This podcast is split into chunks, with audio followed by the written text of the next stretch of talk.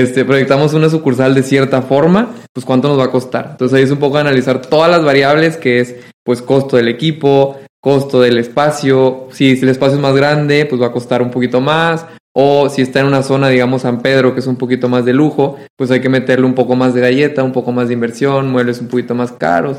Entonces, ese tipo de variables que nosotros analizamos dentro de un sitio, dentro de un proyecto, para nosotros saber pues cuánto nos va a costar. Esa es una.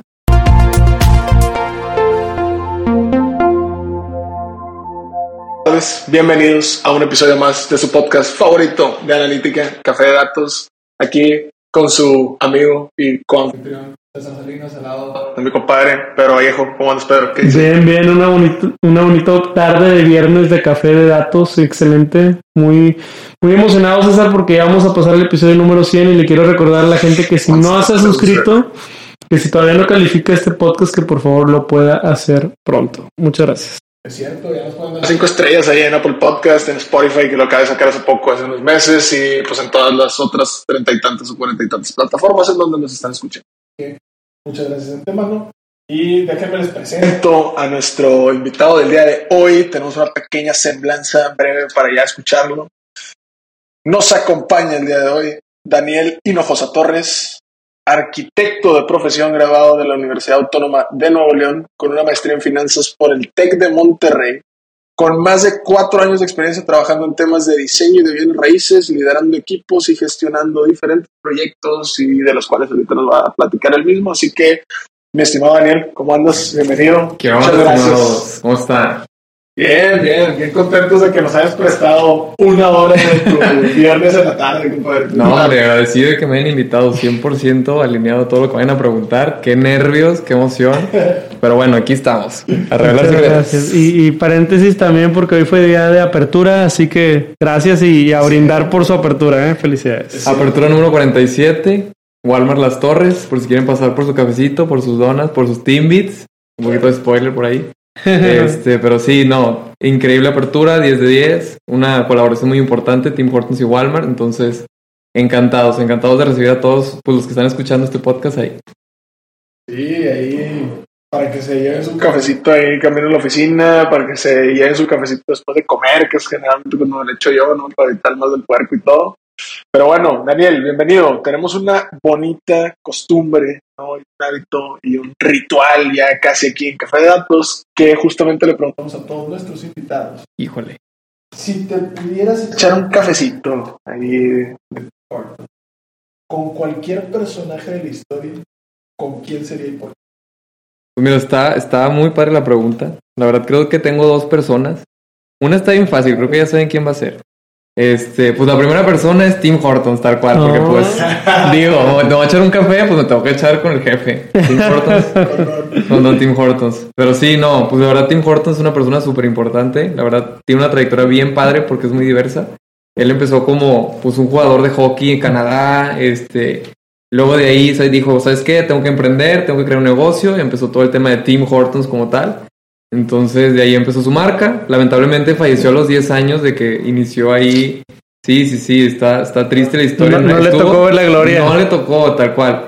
Fueron 10 años donde él arrancó y luego tuvo un accidente de, de carro, pero entonces yo quisiera saber qué, qué opina, qué opina de lo que él dejó. Literal, tuvo 10 años donde él trabajó, pues a que salía la marca todo Canadá y pues luego tuvo un crecimiento pues increíble, salió de Canadá, se fue a España, México, Brasil, o sea, está en muchos lados y ya no lo vio. Entonces, creo que esa es una persona que a mí me gustaría bastante platicar para saber de que, oye, pues, ¿qué opinas de lo que dejaste? O sea, tú, pues, te desapareciste, pero dejaste un, un plan increíble, o sea, un chorro de cosas, una marca, pues, muy divertida, más que nada que mi Tim Hortons me encanta porque es divertido. Entonces, eso es lo que me gustaría preguntarle, que, oye, ¿qué opinas? ¿Qué opinas de todo esto que pasó? ¿Y la segunda persona? La segunda. tengo dos en mente. la segunda que bueno, pues la segunda, la segunda es un arquitecto, porque pues yo arquitecto de profesión, pues me encanta pues, la arquitectura y todo eso. Entonces, este es Luis Barragán. Luis Barragán es un arquitecto mexicano. Es, eh, bueno, es ingeniero civil, un poco arquitecto. Este es de Guadalajara, pero la neta, él es un arquitecto que se me hace muy, muy importante y me gustaría platicar con él porque toda su arquitectura es muy sensible. Él tiene todo un tema de sensibilidad en sus edificios, él busca el minimalismo, pero le agrega color, le, le agrega textura, un poco de misterio. Entonces todas sus obras son así. Llegas, te, te, hace que sientas ciertas cosas, pasas a otra habitación y te la voltea. Entonces juega mucho con las emociones, juega mucho con los sentimientos, juega mucho con todo eso. Y es, es una pared, es un color, es una ventana. Entonces son cosas muy simples que hacen que te muevan algo adentro. Entonces está muy, muy padre cómo es la arquitectura de este, de este señor. Corrígeme si es premio Pritzker, ¿no? Sí, sí, sí. Y más allá de eso. Ah, sí le saben aquí de arquitectura. Oye. Adelante, caballero. A ver, a ver, a ver. Hay una casa de, de, Luis Barragán en, sí. en esta bonita ciudad, eh, particularmente en una avenida en la colonia de San Pedro. Y, y, me parece algo importante decir que no puedes pintar esa casa de otro color. No. Porque esa casa es como si fuera una obra artística. Y así como yo no puedo llegar con un cuadro de quien you name it, este, y, y, hacer un cambio de sus colores, porque entonces ya no sería la obra auténtica, particularmente a niveles de arquitectos como Luis Barragán, Tadao Ando, etcétera, tiene que ser tal y como lo plasmaron en su maqueta, ¿no? Correcto, entonces, no, sí, esa casa es maravillosa. Tiene, él, la verdad, su especialidad son casas. Hasta su propia casa es toda una historia, es una historia increíble, entonces no, o sea, ir a visitar una de esas casas, no, cállate. Es una, unas dos horas de diversión porque te digo, te a sentir chiquito, lo a sentir, te a sentir grande. No, es una maravilla. Creo que el juego más interesante es ir a diferentes horas, ¿no? Porque sí. también el, el, juego que hace sombras, los vértices, eh, la, to, todo eso se disfruta mucho. Pero padrísimo, qué, qué, qué padre. No, increíbles los dos, Tim Hortons y Barragán, fíjate los tres, y, nos, y luego aparte ustedes dos sentados aquí platicando. Para nosotros dos micros, el podcast acá ya multitud. Un podcast muy padre. récord de, de, cantidad de gente en un solo episodio. Arquitectos y gente fan del café y todo, no, no todas las marcas estarían aquí presentes, pero bueno. Oye, que justamente eh, la siguiente duda que, que, que planteábamos eh, era a partir de eso, o sea, ¿cómo cuando escogiste estudiar arquitectura, ¿te imaginaste estar hoy en día involucrado en todo este tema que es plan de expansión de una franquicia internacional global, de una marca, etcétera? ¿O qué onda? ¿Cómo fue la concepción de hoy? Estoy estudiando, me imaginé que iba a hacer no sé qué y ahorita me dedico a no sé qué otra cosa. Soy arquitecto y ahora hago cafés. Este, sí, sí, sí. No, no. La verdad es que es una historia bien chistosa porque yo desde chiquito, desde chiquito así, un bebé, este, toda mi familia ha sido muy fan del café. Entonces, era llegar a casa de mi abuelita, yo con cuatro años, y mi abuelita, de que hoy ten café. Y toda la gente de, oigan, ¿saben qué? Pues está muy chiquito para tomar café. Y mi abuelita, no, no, sí, hay que darle una cucharadita. Y era como el bautizo de mi casa, que mi abuelita tenía una cucharada con café desde chiquito. Entonces, siempre, siempre, siempre he sido fan del café. Mis amigos toda la vida me tacharon de señor porque me decían de, oye, pues tú solamente quieres ir al café, tenemos 13 años, güey, queremos hacer otra cosa, vamos al cine. Entonces pues de ahí un poco mi amor al café. Luego empiezo a estudiar arquitectura porque pues me encanta todo este tema de diseño, de líneas, de crear, de, pues de generar espacios para que la gente viva y conviva. Entonces empiezo a estudiar arquitectura. De, re de repente me llega por ahí una invitación a participar como arquitecto dentro, dentro de Tim Hortons como practicante. Y digo, oye, pues mi amor a la arquitectura y mi amor al café aquí hacen match. O sea, yo, yo creo que voy por ahí. Entonces fui, me encantó, empecé como diseñador nada más. Este, pues empezar a diseñar todos los restaurantes. Entonces era todo un tema de, oye, ¿sabes qué? Pues analiza cómo funciona el usuario para uh -huh. consumir café. Analiza cómo funciona el equipo operativo para hacer un café. Entonces, más que nada, en esa fase de mi vida era como que, oye, pues tus dos usuarios son el cliente que va a llegar a comprarte tu, tu dona, tu timbi, tu café. Y del otro lado, la persona que va a estar operando para hacer esa dona, ese timbi y ese café. Entonces era más que nada estudiar cómo se va a comportar la gente, le va a gustar, le va a ser sencillo trabajar ahí. Y por ahí fue donde yo dije, oye, ¿sabes qué? Pues sí, me encanta esto, me encanta arquitectura comercial, me encanta hacer Tim Hortons, cadenas, etc. Y después, creciendo ahí dentro de Tim Hortons, se me dio la oportunidad del tema de expansión de bienes raíces. Uh -huh. Entonces, un tema de, pues, ¿sabes qué? Eh, pues fui creciendo, fui conociendo más cosas, yo quería saber más. Y dentro del saber más, pues se me ofrecieron esa esa parte viene raíces. Entonces, eso ya no es un poco de arquitectura, el por eso el que la, estoy estudiando una maestría en finanzas. Uh -huh. Entonces, fue para llenar todo ese tema de bienes raíces que se me está dando la oportunidad. Y pues es bien diferente. O sea, es como otra rama que no conocía, que me encanta, que está súper padre, que es aprender a negociar. Oye, ¿sabes qué? Este sitio está aquí. Aprende a analizar la, la, data, que es un poquito lo que vamos a hablar más adelante. analizar pues la gente que va a ir, lo cuánto va a costar, si, va, si vas a invertir en esto, pues ganas esto, si inviertes en lo otro, pues tienes esto otro.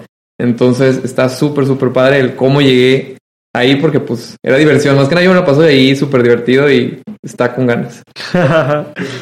sí, la, la, verdad es que, bueno, pienso que primero que nada el tema del diseño, eh, estudiando arquitectura y tener la bondad de poder trabajar y desarrollar ambientes para personas, pues es, es increíblemente interesante porque después eh, pues hay gente que no puede ejercer lo que estudió o se tarda mucho en ejercer lo que estudió, ¿no? O lo ven como procesos independientes. Oye, yo estudié y me preparé profesionalmente para esto, pero el camino profesional o la ruta de trabajo me llevó a otro lado. Y al final el hecho de que tú lo lograste empatar es muy interesante. Creo que también dentro de la migración de, de arquitectura a esta parte de bienes raíces, podrá si quieres verse así como como verse tal vez muy lejano, pero es un diferenciador importante el hecho de, de pues saber de arquitectura, saber un poquito tal vez de urbanismo y saber un poquito de la dinámica de las personas al momento de seleccionar una plaza, porque, pues corrígeme, pero, pero creo que mucho del trabajo no es tanto el, el, elegir el dónde sí, sino el dónde no, ¿no? También es el tema del descarte. Y, y, te puedo contar, digo, no, no sé si, si acá, antes de pasar a la siguiente pregunta, cuando a mí me tocaba trabajar en algunas, en algunas tiendas había una regla básica, ¿no? No pones el estacionamiento eh, con pendiente porque se te va a cerrar, la puerta y eso, eh, particularmente a las, a las amas de casa o a las mamás que vienen con hijos, no les, no les resulta familiar y, y puede hacer que hasta eviten ir un lugar nomás por eso. Oye, eh, el lugar de, de, hay una ley, ¿verdad? Que por ley tiene que medir tu lugar de estacionamiento tantos metros, 2.5 por tanto, porque si no, pues, exactamente no se puede. Entonces, no sé si ustedes ahí tienen así dos o tres reglas de descarte antes de pasar a la siguiente pregunta. Pues mira, hay un chorro de reglas de descarte. o sea, no son una, no son dos, son un millón de reglas de descarte. Y antes de pasar a las reglas, quiero como comentar un poquito de esto que es, pues de los proyectos que nosotros realizamos, proyectos, no, no ya un restaurante abierto, sino un proyecto prácticamente se mueren 90%. Entonces, eh, sí, sí, sí. Entonces, para que un restaurante se llegue a abrir, pasaron otros chorros que no llegaron a, apertura, ya sea porque no cumplieron ninguno de los requisitos que nosotros tenemos para que puedan, funcionar. Buenísimo ese dato que Sí, entonces es un chorro, la neta, siempre, siempre, siempre cuando entra alguien nuevo le decimos de que, oye, no te agüites si, si tu proyecto no sale, yo sé que le vas a meter horas y tiempo y semanas, pero es muy normal. Entonces, hay unos que sí, se van a lograr y los vas a ver muy pronto, pero si hay una cierta cantidad que de plano, pues, pues no van a llegar a la luz del día. Entonces, sí, sí es un tema. Y dentro de los, de los cosas o, factores que tomamos en cuenta, de los secretos, ahí un poquito, este, más que nada es accesibilidad, visibilidad. O sea, si un restaurante no se va a ver, pues oye, pues no va a vender. Este, si me pones detrás en una colonia metido en no sé dónde, pues oye, pues tampoco, no, no, pues no, no iba a ir. Este, que la avenida, no sé, que tenga algún tipo de afectación, que eso es bien raro y casi nadie lo sabe. Este, muchas avenidas están proyectadas a crecer. Entonces, ese tipo de avenidas que van a crecer, ya por regla, por municipio o lo que sea, no te van a dejar construir en ese terreno hasta ciertos metros hacia atrás. Entonces pasa mucho que llega la gente de que, oye, ¿sabes qué? Tengo este terreno, ¿te interesa para poner aquí un Tim Horns? Llegas a municipio y te dicen, oye, ¿sabes qué? Por aquí tienes una afectación, 10 metros no puedes construir y su terreno es de 15, entonces te queda un choricito de 5 y pues no, no cabe nada. Y pues Sí, es, un tema bastante fuerte porque pues, la ciudad tiende a crecer, entonces las avenidas igual. Claro. Entonces toda esa gente que tiene terrenos ahí, aguas. Cuidadito. Porque probablemente tengan una afectación. Apenas te iba a decir que red flag para la raza, así que ya ves, muchachos, tanto que se andan peleando los terrenos de los, de los abuelos. Tener afectaciones, no, no, con cuidado. sí, la verdad que sí. Y particularmente eso que, me, que, que ahorita comentabas de que el 90% de los, de los proyectos no suceden y y lo quiero llevar muy, muy, muy, a claridad de la gente que nos escucha. Eh, nos están diciendo de primera mano que hay mucho proceso de experimentación, es un proceso de validación. Eh, ¿Cómo se siente si alguna vez has corrido una carrera? Imagínate que te dicen que es una carrera de 5K y cuando vas en el kilómetro cuatro y medio y ya a punto de llegar, te patean la meta y te van a decir que 6. Y luego cuando vas a llegar a las 6 te la patean y te van a decir que 7. Entonces, eh, creo que es un buen ejercicio que desde que te recluten te digan, así están las cosas, no te agüites. No te agüites. Pero por acá digo, nos encantan los datos y quisiéramos saber, eh, pues obviamente ahorita mencionaste algunas reglas de descarte, pero ya particularmente eh, ahora que sabes finanzas o te estás armando de lo financiero, seguramente usas Excel, seguramente usas algunas herramientas de análisis. Eh, ¿Dónde cae ahí algún proceso de análisis para tus proyectos? Pues mira, hay bastantes, no nada más es uno, son bastantes. Este, ahora sí ya entrando, digamos, ya tenemos un proyecto, ya sabemos que, que es viable, que pues ya cumplió con todos nuestros requisitos, que sí le vemos la luz un poquito del día. Ahora es un poquito de, pues, cuánto nos va a costar. Entonces, por ahí va un tema de variables. Nosotros tenemos que revisar si, digamos, proyectamos, proyectamos un proyecto. Aquí, volviendo a hablar, proyectamos un proyecto. Este, proyectamos una sucursal de cierta forma, pues, cuánto nos va a costar. Entonces, ahí es un poco analizar todas las variables, que es, pues, costo del equipo, costo del espacio. Si el espacio es más grande, pues va a costar un poquito más o si está en una zona, digamos, San Pedro, que es un poquito más de lujo, pues hay que meterle un poco más de galleta, un poco más de inversión, muebles un poquito más caros. Entonces, ese es el tipo de variables que nosotros analizamos dentro de un sitio, dentro de un proyecto, para nosotros saber pues cuánto nos va a costar. Esa es una. Otro buen ejemplo es, eh, al momento de seleccionar un sitio, pues tenemos que estudiar comercialmente, pues dónde nos estamos parando. O sea, estudiar cuántas personas viven ahí, qué tipo de personas viven ahí, este nivel socioeconómico de las personas, porque pues el mercado que nosotros atendemos es bastante amplio, atendemos un mercado pues bastante grande, pero hay sectores donde no llegamos, o la gente o no le alcanza, o la, o la gente tiene mucho dinero que ni siquiera nos voltea a ver. Nosotros estamos como en medio de la curva este, que es, que es bueno, la neta, estar en medio de la curva porque pues atiendes a, a un grueso, entonces sí, entonces esas son un poquito las que nosotros analizamos, también te pudiera decir que la cantidad de carros y un poquito de otras cosas, pero pues sí, nosotros tenemos esa data, tenemos ahí como un sistemita para saber si es bueno o no, una serie como de checks que tienen que cumplir igual, y con eso es lo que hacemos para decidir entre más, más, más.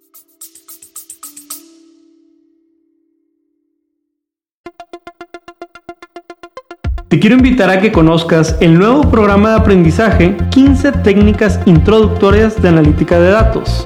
Dentro de la primera generación de Retos Academy, a través de nuestros 14 módulos podrás explorar una amplia variedad de temas que te proporcionarán las habilidades necesarias para triunfar en el análisis de datos.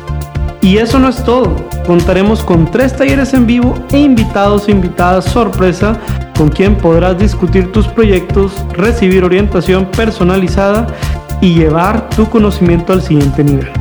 Y si para cuando estás escuchando esta promoción ya venció, recuerda que siempre podrás encontrar contenido de aprendizaje en www.datlasacademy.com.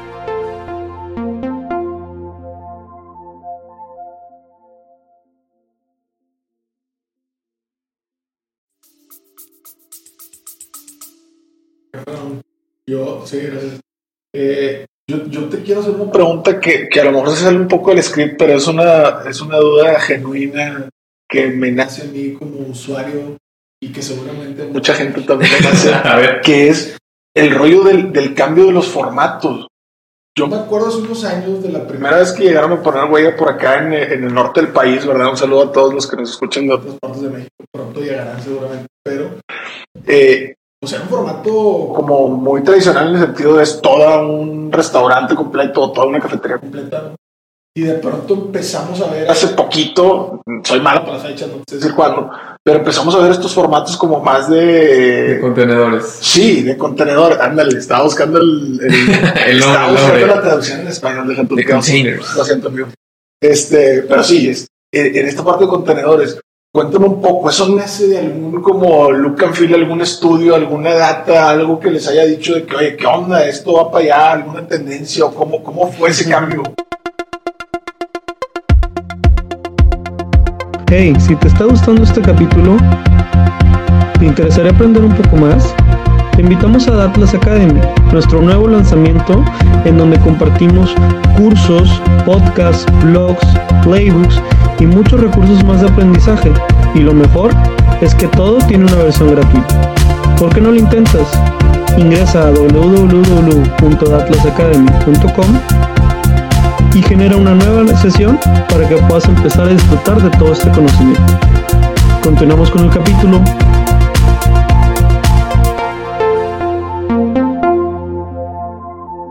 Es una historia bien interesante.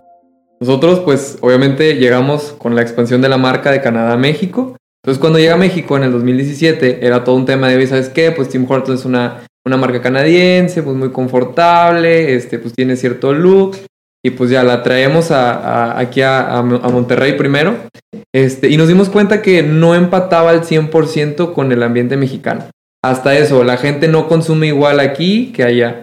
Entonces, todo el tema de la imagen que teníamos antes, como mencionas, de una caja grande, este, un poquito de, de, pues muy cozy, que todavía tenemos esa imagen, pero de cómo llegamos a los contenedores es, pues nos fuimos adaptando al mercado, al mercado de, de Monterrey, al mercado de Saltillo, que es donde estamos ahorita, este, ir, ir como conociendo qué quiere el invitado, qué busca, cómo funciona la ciudad, cómo funciona la gente.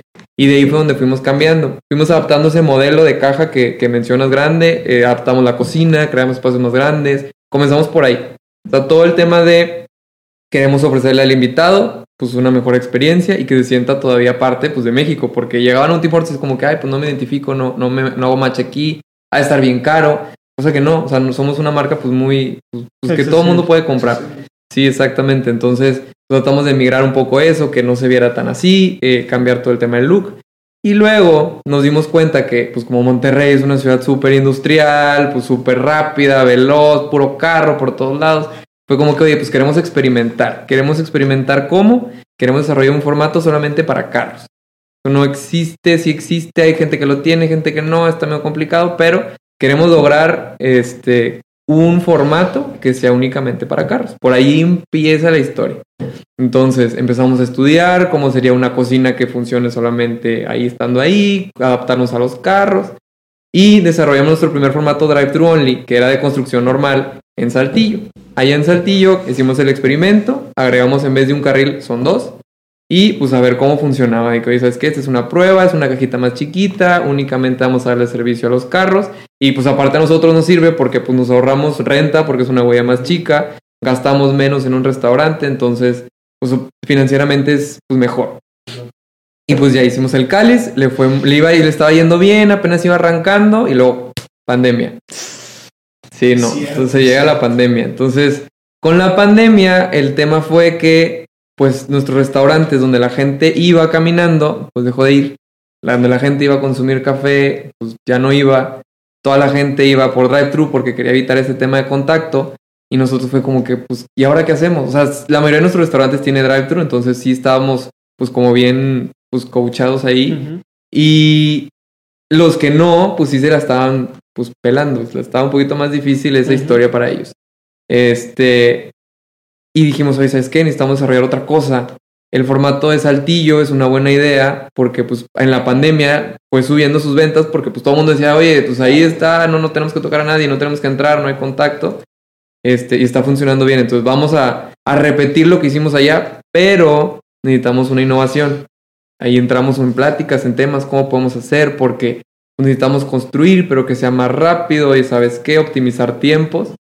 Y dentro de esa optimización fue como, oye, pues hay que buscar la forma de construir sin estar en el sitio todavía. Que digamos que ya es una negociación, te tardas tiempo en, firmar. Entonces hay que ahorrar ese tiempo en el que estás en proceso de un contrato, de una firma, y pues construir en otro lado y ahora te lo llevas y lo pones ahí cuando ya lo tienes. Ya con ganas. Entonces de ahí sale la idea de los contenedores. Empezamos a hacer pruebas de que, oye, pues sabes qué, contenedores, cómo va a funcionar. Este, vamos a traducirlo en un restaurante drive-thru only porque era lo que estaba funcionando durante ese tiempo de la pandemia. Y pues hicimos el cáliz. El primero fue en Constitución, este, por pegado a Churubusco. Pusimos el, el primer drive-thru only de contenedores y pues nos fue increíble porque prácticamente nos tardamos tres semanas en, desde que nos autorizaron el sitio a apertura. Entonces fueron tres semanas donde en un día montas un contenedor, terminas de hacer todos los detalles interiores y exteriores y a vender.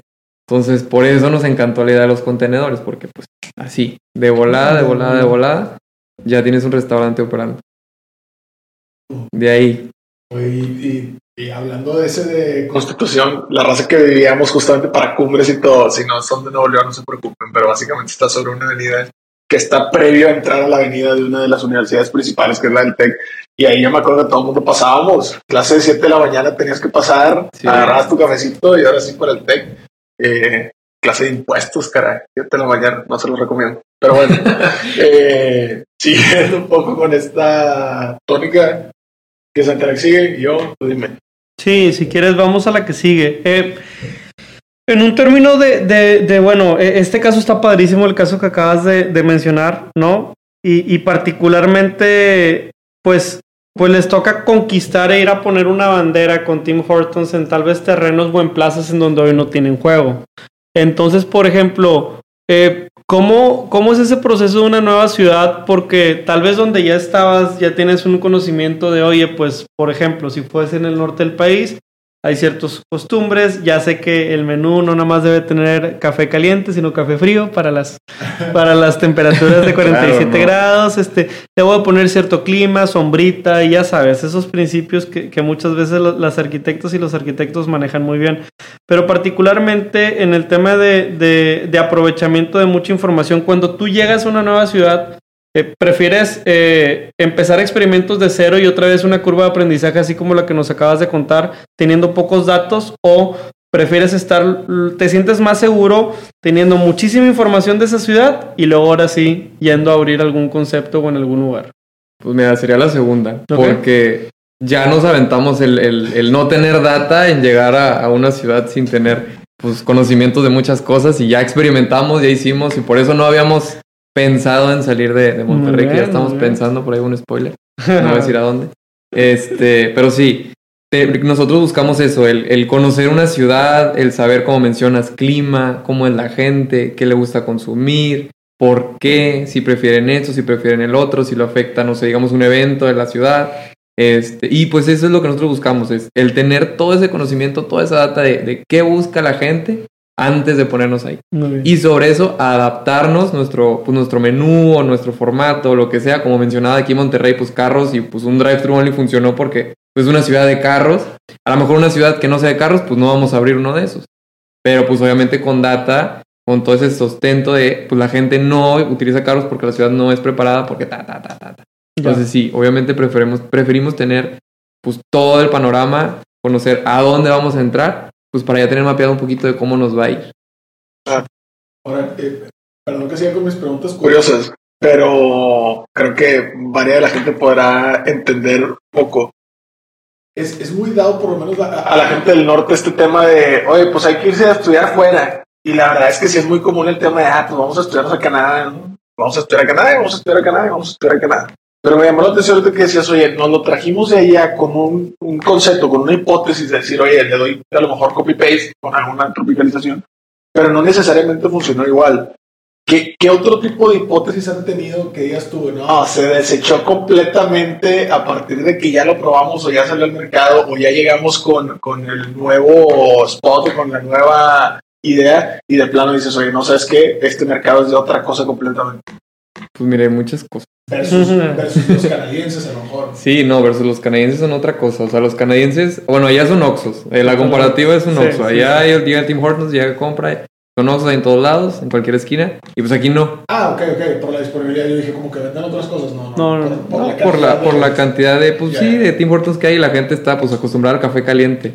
Este, yo creo que uno de los retos más, más difíciles que tuvo Tim Hortons al principio de, o bueno, en el 2020, 2021, que con pandemia y no vendemos, no vendemos mucho, que nos va bien o no, fue el, oye, ¿sabes qué? Pues la gente nos tiene que conocer, tiene que saber nuestro mercado, nos tiene que perder el miedo, ese es uno, porque pues creían que era canadiense, caro y así, y pues no, pues no, no somos caros.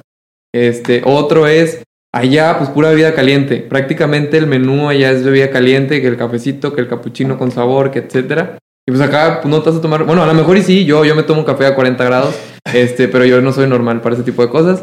Este, pero sí, o sea, la gente, pues no, no, normal no toma café a 40 grados. Entonces, pues, oye, ¿sabes qué? Hay que buscar alternativas que le gusten a, México, que tengan el saborcito así mexicano y que cumplan con el tema del clima. Que yo creo que cuando migremos a otras ciudades un poco más frías, pues ya regresaríamos otra vez al tema de, de lo caliente. Pero sí, es una de las adaptaciones más importantes el tema de, de las bebidas, porque pues allá hasta, la, hasta los restaurantes están adaptados su huella a tener más máquinas de café caliente que café frío, y acá no.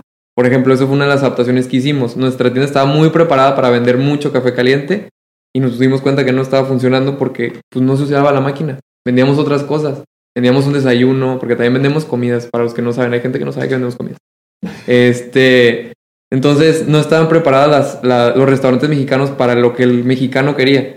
Entonces hicimos un poquito de cambios en los layouts, este, optimizamos la operación, no sé, pues digamos que como nos dimos cuenta que vendíamos bebidas frías, pues preparamos el restaurante para atender a ese mercado que necesitaba bebidas frías y es un poco de los cambios que hemos tenido que hacer, pues para adaptarnos a lo que la gente quiere.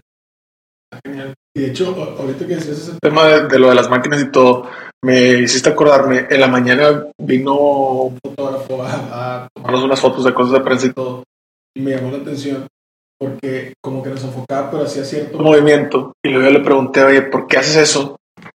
Y luego me dice, nunca me había puesto a pensar cómo se veía desde el lado del usuario. O sea, nunca me había puesto a pensar cómo se veía desde alguien al que yo le estoy tomando la foto.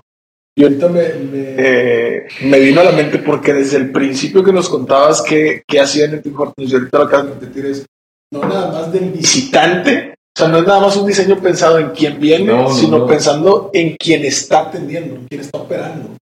Y ese tipo de cambios creo que también le pegan al tema de, oye, pues yo que tengo las cuatro máquinas aquí, ponía pues una jale y entonces, ah, bueno, le, pongo entonces tres y una o dos y dos y todo el rollo también es una experiencia distinta para quien opera ahí y creo que eso es bastante importante, sobre todo para eh, la gente que nosotros repetimos mucho ese tema de eh, soluciones basadas en los usuarios, tanto internos como externos. Entonces creo que eso es un mensaje muy importante y en ese sentido creo que podemos pasar a una de, las últimas eh, preguntitas. Perfecto. Sí, particularmente, digo, como que tal vez nos escuche mucha gente que, que asiste a cafeterías, ¿no? a cafeterías y que realmente escuche este podcast en una cafetería o a lo mejor pasa por ahí. Y anecdóticamente hace poco, ¿verdad? Fui, fui a, empecé a patinar. Entonces fui a comprar unos protectores para mis patines. Porque Yo me acabo de comprar unos antier. Ah, bueno. Yo se está poniendo friends, se está, se está doliendo muy, está bien divertido, la verdad. Está muy divertido. Entonces, este, pues al lado de donde me compré los protectores había una cafetería y trato de, ir. Dije, ah, bueno, pues fui un decatlón, ¿no? Y al ladito había una cafetería. Oye, trato de, de llegar este, toda sola, ¿no? Digo, a, una hora de la mañana en la que se te antoja un café. Una persona que ni siquiera estaba en el mostrador, y luego estaba enfrente de, de, estaba en la mesa, ¿no? Y ya después estando en el mostrador, le digo, oye, eh, dame esa, esa dona con café que tienes afuera anunciada. Ah, es que no tengo la dona. Le dije, bueno, eh, reemplácemelo por otra cosa. Me dijo, no, es que sabes que tampoco tengo el café. Le dije, bueno, es que vine aquí por eso. Pues estás anunciando lo que no tienes. ¿Qué me puedes dar por ese precio? Un minuto, por favor. Y le suena el celular. Y, y se mete a la cocina. Y ahí me deja parado. Y a, la, y a las, al, conté, respiré, conté hasta tres, me esperé unos 60 segundos y le dije, ¿sabes qué? Ya me voy. Y salí y me persiguió el estacionamiento. No, no, no, eh, yo te quiero atender y no sé qué. Le dije, si si hubieras tenido ganas de atenderme, pues, o sea, eh, y le conté las fallas. Le dije, le dije, ¿tú eres dueño de Leos? Me dijo, sí, yo soy dueño de la cafetería. Le dije, pues, compadre, pues, pues bueno, partiendo de ahí tienes que empezar. Entonces, me ponía a pensar, oye, ¿sabes qué? Eh, ¿Qué, tipo de, de, información o qué tipo de, de, tendencias debe de haber sobre cómo monitorear? Pues no tanto el hecho de, oye, hago un estudio de un año para ver si la plaza es buena y todo. Y al final si la ejecución sucede o no sucede con el éxito que yo quiero, pues, pues eso te cosa aparte de lo que me tocó a mí, ¿no? Que para mí era preparar el terreno. Entonces, en ese sentido, yo, yo te quería consultar sobre, o sea, qué tipo de información eh, a lo mejor o sea, ¿dónde acaba su chamba en cuestión de la parte de arquitectura y dónde a lo mejor ya empiezan a monitorear cosas para saber si sí fue exitosa y si lo que querían que se cumpliera se cumplió o no, ¿no? O sea, ¿cuál es el tiempo de ahí que le dan y más o menos qué indicadores revisan, ¿no? Pues mira, está, está bien padre porque, por así decirlo, mi chamba termina con, con la apertura del restaurante. Hasta, hasta ahí terminé yo pues ya, ya hubo un análisis de data previo, ya sé, ya, pues ya sabemos qué queremos, ya se hizo el restaurante, ya se diseñó, ya todo. Abrimos, hoy abrió Walmart Las Torres, ya terminé ese, ese restaurante, ya, uno más que ya, ya, ya, un bebé que salió. Este, y ahí entra el otro análisis de data que ya no me corresponde, pero que igual lo hacen, que son muchos. Este, uno es, pues, califique, el invitado te califique el cómo vivió esa experiencia. Por ejemplo, que tú tuviste una experiencia mala, este, pues a nosotros nos afecta porque pues, no nos conviene porque no regresas. Sí. Entonces, también que el, que el invitado te califique y, y, nos cuente su experiencia es una. Otra que es muy enfocada al drive-thru. Nosotros contamos cuánto tiempo se tarda desde que un carro empezó a pedir a que te entregaron tu... Esta tu- es buenísima. Sí, tu pedido es buenísima. Entonces, nosotros estamos en constantemente presionando, bueno, yo no, pero la sí, gente sí, del un equipo, corporativo, claro, ajá, claro. presionando a que se eficienticen esos tiempos. Entonces, nuestros chavos siempre están de que no, los tiempos, los tiempos, los tiempos. Entonces está súper, súper monitoreado y siempre se están peleando unos restaurantes con otros porque dentro de los restaurantes hay una pantallita que les Sí. indica el score de quién va ganando, quién va perdiendo, por qué. Entonces ellos mismos están como compitiendo de, oigan, ¿saben qué? Yo, y va ganando el restaurante que está aquí un kilómetro, hay que meterle, hay que meterle. Entonces entre ellos se echan porras. Este, esa es una. Está También, este, sí, no, es buenísima porque los mismos chavos adentro están de que, "Eh, eh, sí, sí, sí. Totalmente. Entonces creo que eso es muy importante porque pues también a ti como usuario de que oye pues me atendieron de volada, ¿qué onda? Quiero volver a venir mañana. Totalmente. Oye, ¿sabes qué? El, el- el pedido estuvo increíble, todo estuvo bien, sabía delicioso, pues quiero volver a venir. Entonces todo eso pues, nos ayuda bastante. El contar carros creo que también es cuántos Sí. carros tuvimos en un día, creo que también es otra importante. Y cuántos peatones entraron al restaurante y pues cuánta venta tuvimos al final del día. Esos son los, los más importantes y que se analizan constantemente para comparar que lo que se estudió desde un principio pues sea real y o mejor, que nos ha tocado sorpresas de, oye, este estaba, se estaba proyectado para vender regular y. Vámonos. vende el doble o cosas así. Entonces sí, sí pasa.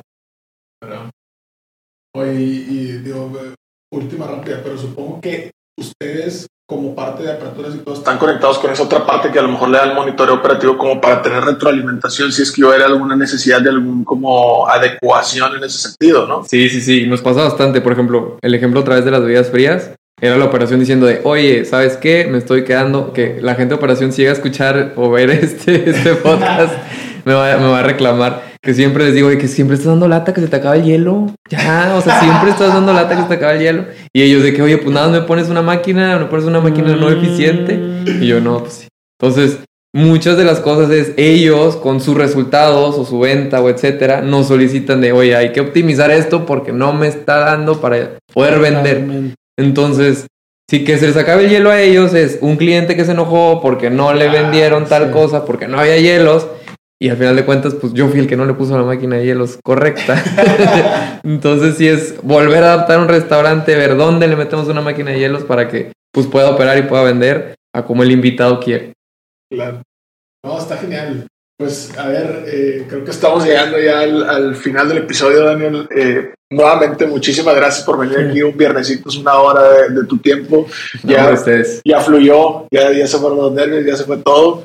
Creo que eh, en este sentido, no sé si tengas alguna recomendación para eh, justamente arquitectos que a lo mejor están como migrando, teniendo esta parte de, a lo mejor oportunidades que no saben si entrarle al tema de bienes raíces o a estos temas de expansión. ¿Alguna recomendación para ellos o para el público en general? Pues mira, la verdad es que es una rama bien desconocida de la arquitectura. Normalmente en las escuelas yo he intentado y voy a buscar o algo así y no, no lo encuentras. Es bien difícil. Y la gente que esté interesada de verdad tiene que buscar.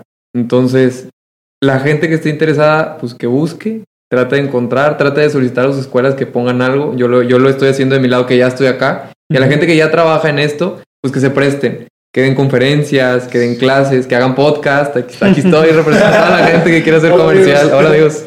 Me pueden buscar, me pueden preguntar. Claro. Este, pero sí, yo y mi jefe también, de hecho, siempre buscamos de, pues, cómo, cómo ayudar a la gente, a los demás arquitectos que quieren estar, pues, de este lado, pues, que lleguen. Entonces, sí es mucho de, pues, eh, a- abrirte tú a, a dar conferencias, a, a platicar, a que la gente conozca. Y pues la gente, la verdad, hay gente que sí quiere o que pues, no sabe y desconoce que existe esto, que, que me ha pasado bastante. Muchos de mis amigos ni siquiera saben en qué trabajo.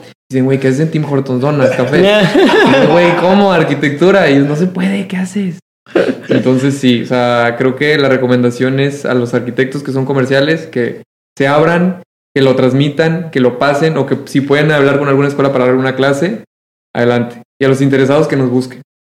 Está difícil, pero que, que nos busquen. Estamos, yo creo que la mayoría abiertos a, a pasar la info. Excelente. Hablando de buscar, De las redes. ¿te pueden encontrar en, en qué redes, cuáles usas, cuáles. Pues todas. Daniel Hinojosa Torres en todas las redes. La que. La que quieran, la que sea, ahí me pueden encontrar, mandan un mensajillo, este, o con ustedes también, si llegan a, a contactarlos ustedes, pues me los pasan. Claro. pues dejamos tus redes justamente ahí en la descripción. del Ah, claro, claro, Sí, sí, claro. sí. Dejamos por ahí el link. Entonces- para que tú nos digas y se los dejamos aquí. Ahí me mandan un mensajillo, me, probablemente me tarde en contestar porque pues es mucho la carga de trabajo. Pues hay que abrir. Ah, Hay, hay que abrir Hortons para que vayan y los visiten, hay buenas promos. Este, pero sí, no, está está súper padre. Excelente. Pues muchísimas gracias nuevamente, Daniel. Creo que con esto estamos ya dando en tiempo y todo para poder cerrar. Muchísimas gracias a ustedes también que están escuchando este episodio. No se pierdan, ya estamos cada vez más cerca del episodio número 100. Esperamos que vengan eh, muchas cosas buenas. Y pues nada, agradecerles como siempre y recordarles que tanto el tema de arquitectura, diseño, expansión y analítica de datos va mejor con su cafecito. Salud. Salud. Vamos al que sigue. Ya.